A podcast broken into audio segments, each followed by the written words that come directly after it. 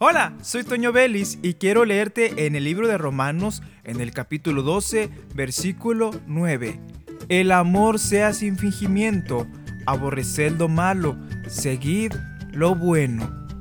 Es muy importante que como hijos de Dios seamos honestos en nuestro amor hacia los demás, hacia tu hermano, hacia tu compañero de trabajo, hacia tu jefe de trabajo. Tiene que ser un amor honesto.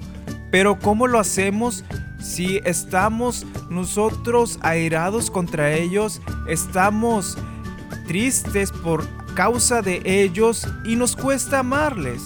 Nos cuesta tener un amor sincero por ellos. Dice la Biblia en Primera de Juan 4:11, Amados, si Dios nos ha amado así, debemos también nosotros amarnos unos a otros. Nosotros no merecíamos la vida eterna, no merecíamos el perdón de los pecados. Aún así Jesús vino a la tierra, Dios se hizo hombre y vino a la tierra a morir por cada uno de nosotros. Su sangre fue derramada para perdón de nuestros pecados, sin merecerlo, y por eso dice, Así como Él nos ha amado, también nosotros nos debemos amar unos a otros.